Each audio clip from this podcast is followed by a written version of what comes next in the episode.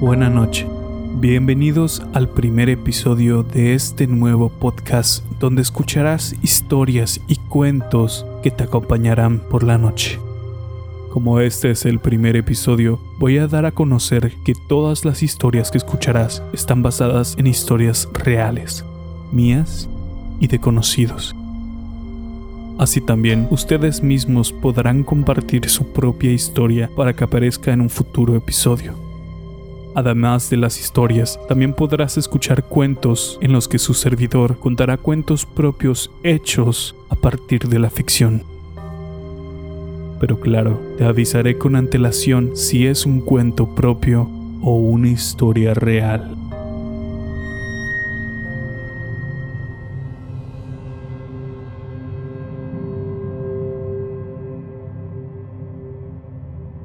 Por ser el primer episodio, yo seré quien empiece el podcast con una historia propia, totalmente real.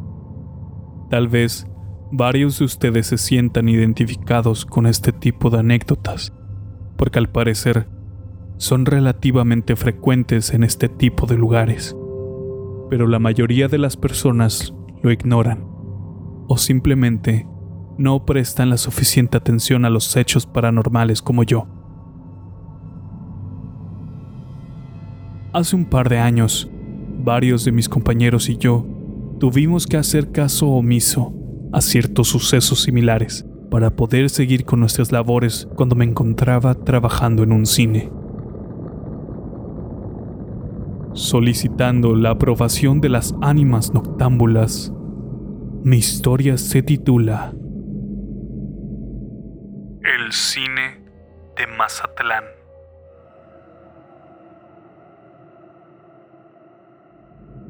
Antes de comenzar, un poco de contexto.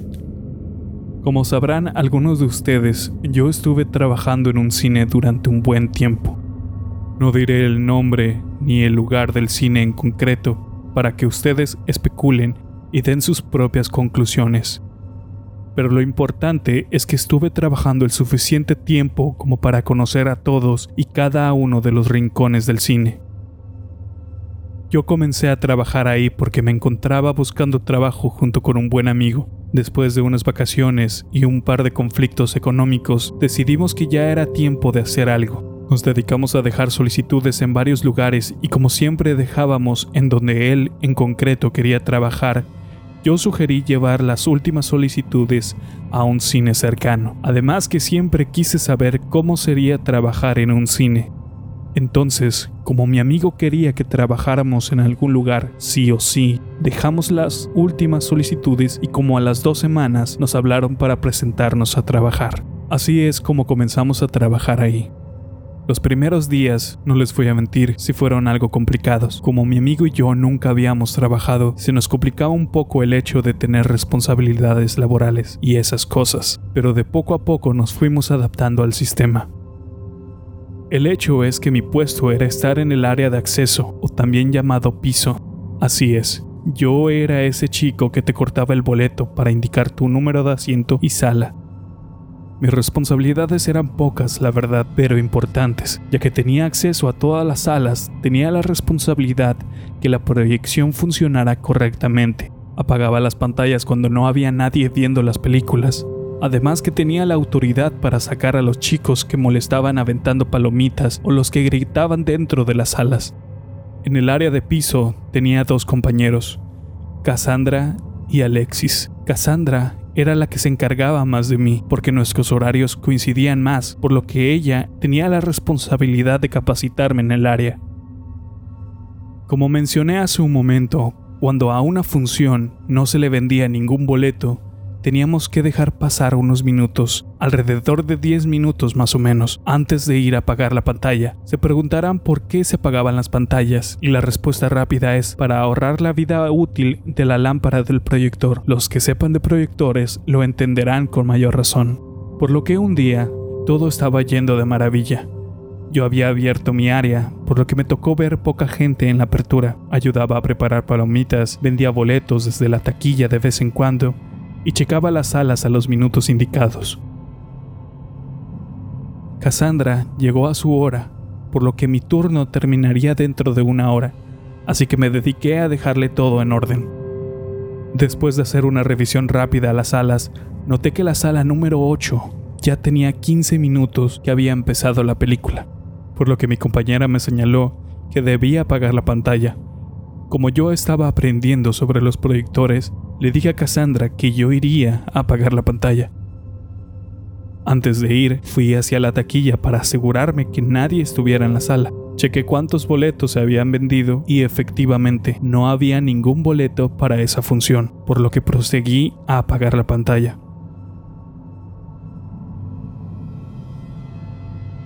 Para que una pantalla de cine se apague, uno tiene que entrar a la sala, subir hasta la última fila de asientos, abrir una puerta para subir por una escalera a una pequeña cabina donde se encontraba el proyector. Se apagaba la lámpara y prendías las luces de la sala. Era algo sencillo e importante de hacer. Así que caminé por el pasillo para llegar a la sala 8. Entré a la sala semioscura. Solo la luz de la pantalla era lo que daba visibilidad al entorno. Me propuse a subir las escaleras cuando vi algo extraño en los asientos. En medio de la sala, justo en la fila del medio y el asiento del medio, se encontraba una chica sentada viendo la película. Estaba completamente sola, sin palomitas, sin bebidas, ni acompañantes.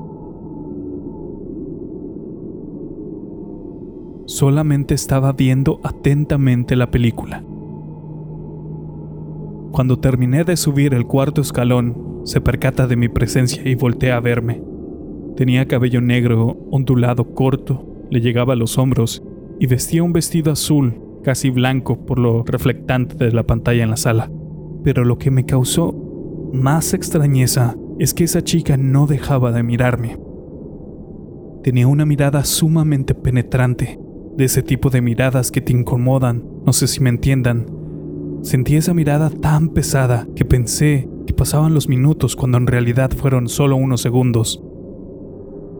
Proseguí a retirarme.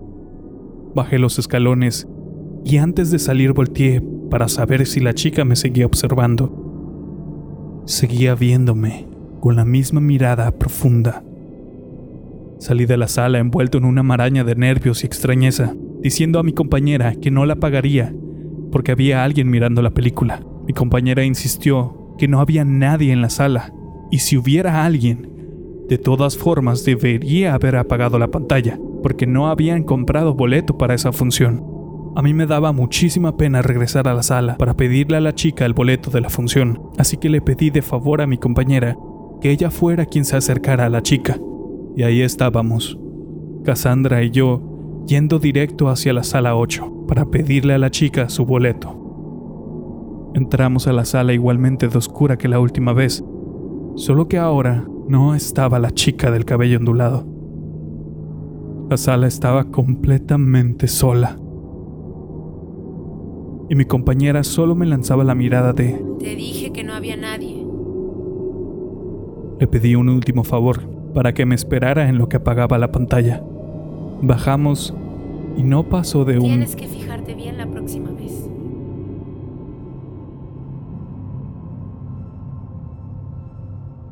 La semana transcurrió con normalidad. Hubo un día que entré tarde, como a las 7. Llegué a la plaza, caminé hasta el cine, entré al complejo, saludé a mis compañeros y llegué a la sala de empleados, donde se encontraban otros compañeros comiendo y charlando durante su descanso. Mientras me alistaba con el uniforme para salir a los pasillos, mis compañeros charlaban sobre fenómenos paranormales que les había sucedido. Y hubo un momento donde una compañera habló diciendo, Yo jamás he visto algo así. Lo evito. Por eso no entro en la sala 8. Tengo miedo que se me aparezca la niña.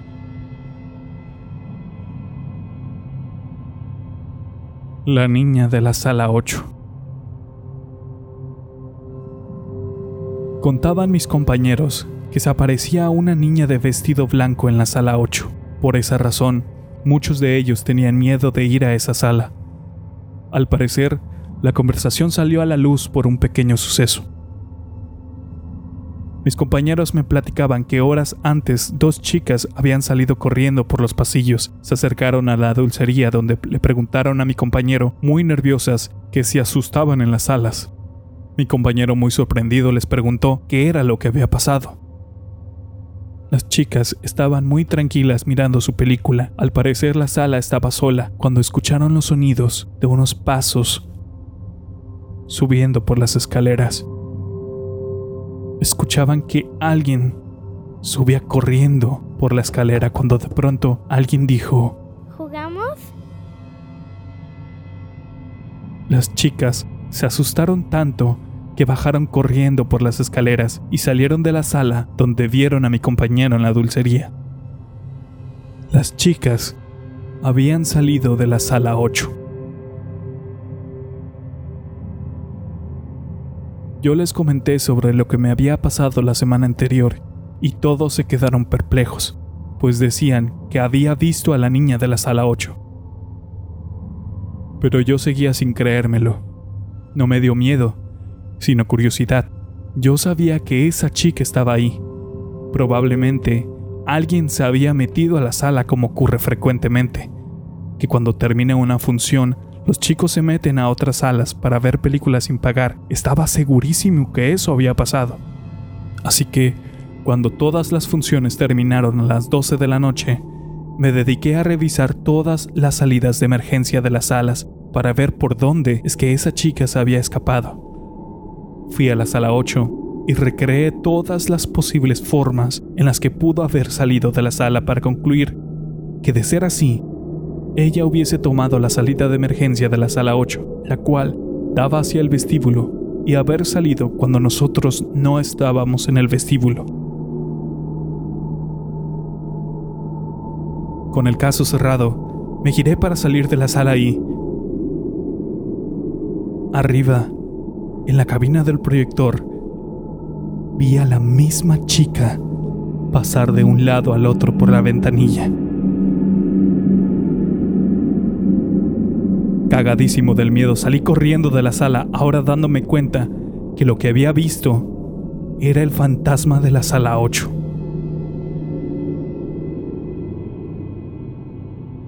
Claro que desde ese acontecimiento aún seguí entrando a la sala 8, pero siempre con el mismo temor. He de confesar que cuando entraba no checaba correctamente la sala, además que caminaba rapidísimo para salir lo antes posible. Seguí trabajando en ese cine un par de meses más. Me cambiaron de área varias veces y aprendí muchísimo del cine. Una de las cosas que también aprendí fue a darle mantenimiento básico a los proyectores. No sé por qué, pero una vez por semana se daba mantenimiento a los proyectores justo después de las labores de cierre. Y los que trabajaron conmigo en ese tiempo sabrán que el cierre era de una a 3 de la madrugada, porque limpiar todo era bastante tardado. Así que Ahí me ves, yendo de sala en sala reiniciando proyectores por la madrugada, pidiendo siempre a alguien que me acompañara a la sala 8 con el pretexto de enseñarle sobre proyectores. En fin, básicamente lo que hacía era subir a la cabina de proyección y reiniciar todo el sistema de la sala, proyector, luces, sonido, etc. Aquí Quiero recalcar un punto, pues varias veces había hecho ese mismo procedimiento por la noche en todos los proyectores del complejo. Y había un proyector, en concreto el de la sala 2, que le fallaban las luces de la sala, por lo que solo se podían apagar si bajabas directamente la pastilla en la misma cabina. En las demás salas podías apagar las luces con un botón en el mismo proceso de reinicio, pero no en la sala 2, simplemente no se podía. Así que para no joder las pastillas prendiéndolas y apagándolas una y otra vez, dejaba las luces prendidas durante todo el proceso de reinicio. Por lo que un día, después de haber hecho el mismo proceso durante cuatro meses, entré a la sala 2 para reiniciar el proyector. Subí hasta la última fila, abrí la puerta de la cabina, subí las pequeñas escaleras y trabé la puerta, ya que la puerta estaba en el suelo de la cabina. Y ahí estaba yo, reiniciando el proyector como de costumbre. El proceso duraba unos 10 minutos más o menos. Durante ese momento estaba junto a la ventanilla de la cabina, viendo la sala desde la altura. Las luces se apagaron de pronto. Toda la sala estaba completamente oscura. Pero ¿qué acaba de pasar? Mi mente todavía no daba credibilidad a lo que pasaba cuando de pronto la puerta de la cabina azotó, seguido de un sonido tan claro que a fecha de hoy lo sigo escuchando en mi subconsciente. Se escuchaba como alguien o algo subía por los escalones de la sala. Me había quedado encerrado en la cabina, solo. Recuerdo haberme quedado paralizado en una esquina, escuchando los pasos cada vez más cerca. Cuando por fin reaccioné, abrí la caja de pastillas, bajé y subí las pastillas de la sala lo más rápido que pude y todo se prendió, las luces, el proyector, todo. Abrí la puerta de la cabina de golpe y... No vi nada. Obviamente salí corriendo de ahí. Ya no continué con las demás salas. Esas dos ocasiones fueron las que más recuerdo. Escuché historias de algunos compañeros también, que en otra ocasión les contaré, ya que no recuerdo exactamente cómo fue que les pasó.